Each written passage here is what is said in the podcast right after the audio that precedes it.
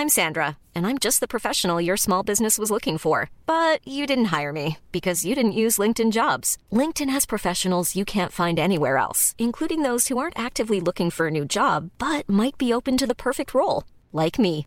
In a given month, over 70% of LinkedIn users don't visit other leading job sites. So if you're not looking on LinkedIn, you'll miss out on great candidates like Sandra. Start hiring professionals like a professional. Post your free job on linkedin.com/people today.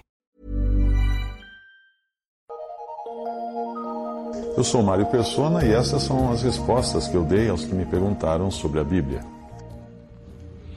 Você escreveu perguntando se Deus teria abolido a diferença entre o homem e a mulher.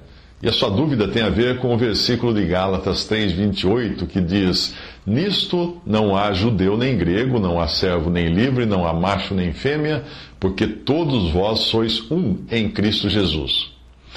Com base nesse versículo, você rejeita o que Paulo diz a respeito de como as mulheres devem proceder na reunião da igreja, descrita em 1 Coríntios, alegando que tal passagem teria sido acrescentada depois da morte de Paulo por pessoas machistas. Essa é uma teoria nova que eu ainda não tinha escutado. É importante nós sempre buscarmos na Bíblia a resposta para as nossas questões e não o contrário. Eu digo isto porque muitos buscam na Bíblia uma comprovação daquilo que algum arqueólogo ou religioso declarou em algum momento. Aí o resultado é confusão mesmo. A afirmação feita no outro e-mail seu de que, abre aspas, estudos de especialistas afirmam que os textos negativos à presença das mulheres nos púlpitos foram acrescidos depois da morte de Paulo, alterando o conteúdo da Bíblia. Fecha aspas. Esse, esse, essa afirmação que você mandou, não sei de onde você tirou, mas não tem qualquer fundamento. Qualquer afirmação desse tipo deveria vir acompanhada do nome dos especialistas, da referência aos estudos, dos fundamentos para tal afirmação. Esse tipo de afirmação seria refutada por qualquer bom jornalista, quando, porque o jornalista ele escreve uma matéria baseada em, em fatos. Mas é comum uh, pessoas usarem tentar implantar uma ideia sem apresentar provas. Por isso, uh, maus jornalistas usam expressões do tipo: sabe-se que, papapá, papapá, estudos comprovam que, cientistas afirmam que. Ou seja, nunca mostram quem afirma, que estudos são esses, quem sabe isso, mas cria coisa genérica, mas é para justamente enganar os leitores os maus jornalistas fazem isso. Mas vamos à palavra de Deus. Toda discussão do tipo, esse trecho foi alterado, só teria fundamento se fosse mostrado o trecho original em um manuscrito mais antigo do que aquele que foi utilizado na confecção do cânon da Bíblia.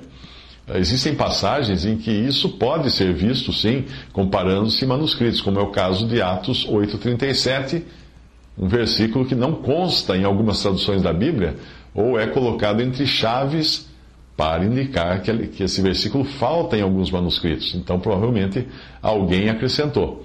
Você escreveu, uh, quando comparamos 1 Coríntios 11, de 2 a 16, e 1 Coríntios 14, de 34 a 35, eu creio ainda que o segundo versículo de, de 1 Coríntios 14 não foi escrito por Paulo, pois não é plausível que 1 Coríntios 11, 5 se refira somente a atividades fora da igreja, fora da Assembleia.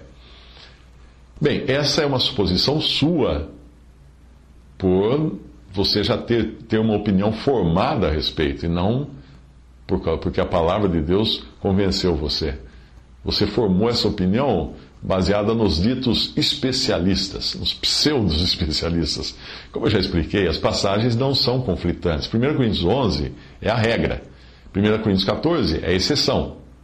Se eu disser a você que nas estradas brasileiras a velocidade máxima é 120 km por hora, você certamente entenderá que eu estou falando da regra geral, porque na, na situação particular você encontrará placas com diferentes limites de velocidade em diferentes estradas e ruas. Dizer que a passagem de 1, 14, 1 Coríntios 14 é espúria, porque em 1 Coríntios 11 diz que a mulher que ora ou profetiza deve cobrir a cabeça, é o mesmo que desrespeitar todas as placas de velocidade inferiores a 120 km por hora, porque no Código de Trânsito diz que a velocidade máxima é 120 km por hora. Uma coisa é a regra, a outra coisa é a exceção. Você escreveu, não é plausível que 1 Coríntios 11,5 se refira somente a atividades fora da igreja, a menos que o senhor creia que igreja é uma construção de pedra ou tijolos para as reuniões oficiais da cristandade. Como já o ouvi, ou escutei você dizer o contrário, creio que o senhor acredite que quando dois ou mais, duas ou mais pessoas se reunirem em nome de Jesus, ele estará no meio dessas pessoas e assim formada está, estará oficialmente uma igreja de Cristo. Portanto, a mulher que ora ou profetiza uh, para o número mínimo de uma pessoa, o faz oficialmente na igreja de Cristo. E como na igreja do Senhor Jesus. E como o Senhor mesmo diz de maneira sábia, não dá para discutir com Jesus, não é mesmo? Fecha aspas. não é assim. Eu jamais afirmaria tudo isso que você está colocando aí como sendo afirmação minha. O fato de dois ou três cristãos se encontrarem num vagão do metrô e começar a conversar sobre Cristo, não significa que ali esteja ocorrendo uma, uma assembleia ou reunião da igreja ao nome do Senhor, uh, para aquilo que o Senhor prometeu, que foi colocar-se no meio desses dois ou três.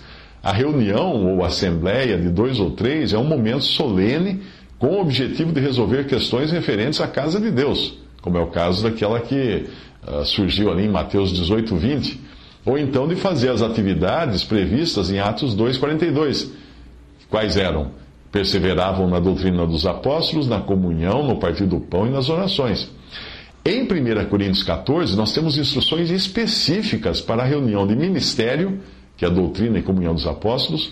Em 1 Coríntios 11, 20 em diante, nós temos instruções para a reunião da ceia do Senhor. E em 1 Coríntios 5, nós temos instruções quanto à tomada de decisão referente a conservar a mesa do Senhor livre de, de contaminação. Você há de concordar que nenhum destes casos poderia acontecer num vagão do metrô. A passagem que fala da mulher cobrir a cabeça quando ora ou profetiza é no sentido geral do comportamento da mulher cristã e não no sentido particular de uma reunião da Assembleia. Quanto à última citação que você fez de Gálatas 3, 26 a 28, que diz: Porque todos sois filhos de Deus pela fé em Cristo Jesus, porque todos quantos fostes batizados em Cristo, já vos revestistes de Cristo. Nisto não há judeu nem grego, não há servo nem livre, não há macho nem fêmea, porque todos vós sois um em Cristo Jesus. Bem, o contexto da passagem, você leia os versículos anteriores para perceber, nos fala da lei e de como ela fazia distinção entre pessoas, por exemplo, judeus e gentios. Uma oração comum entre os judeus era mais ou menos assim: Obrigado, Deus, por eu não ter nascido gentil, escravo ou mulher. No entanto, o apóstolo Paulo explica que em Cristo nós temos todos os mesmos direitos e a mesma posição. Em Cristo. Ele está falando da posição em que o crente é visto por Deus, não da condição em que ele se encontra neste mundo. No que diz respeito à condição do crente ainda neste mundo, Deus, a palavra de Deus dá instruções claras para os diferentes sexos, os diferentes gêneros, e até mesmo para o comportamento distinto entre senhores e servos, respeitando assim essas diferenças na prática.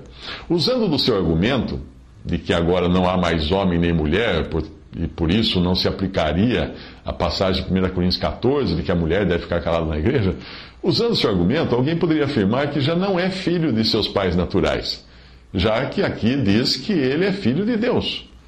Um judeu convertido a Cristo poderia contestar sua nacionalidade e querer viajar sem passaporte.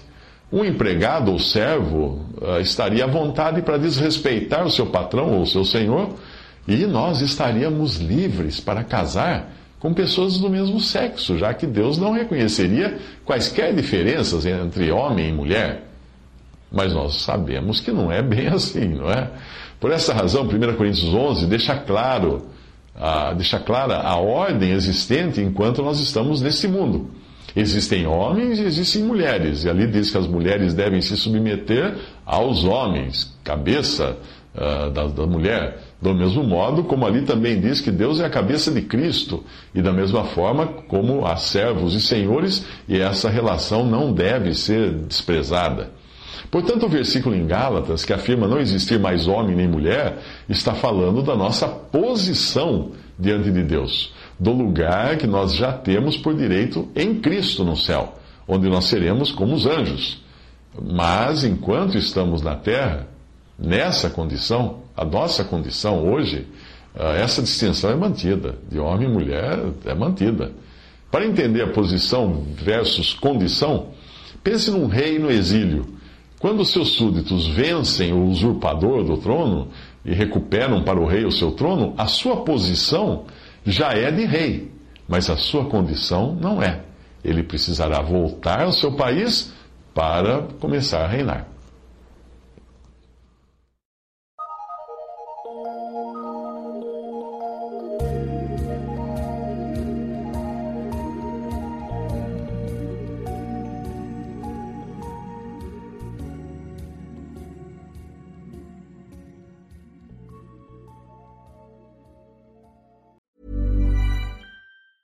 Planning for your next trip? Elevate your travel style with Quince. Quince has all the jet setting essentials you'll want for your next getaway, like European linen, premium luggage options, buttery soft Italian leather bags, and so much more. And it's all priced at 50 to 80% less than similar brands. Plus, Quince only works with factories that use safe and ethical manufacturing practices. Pack your bags with high-quality essentials you'll be wearing for vacations to come with Quince. Go to quince.com slash trip for free shipping and 365-day returns.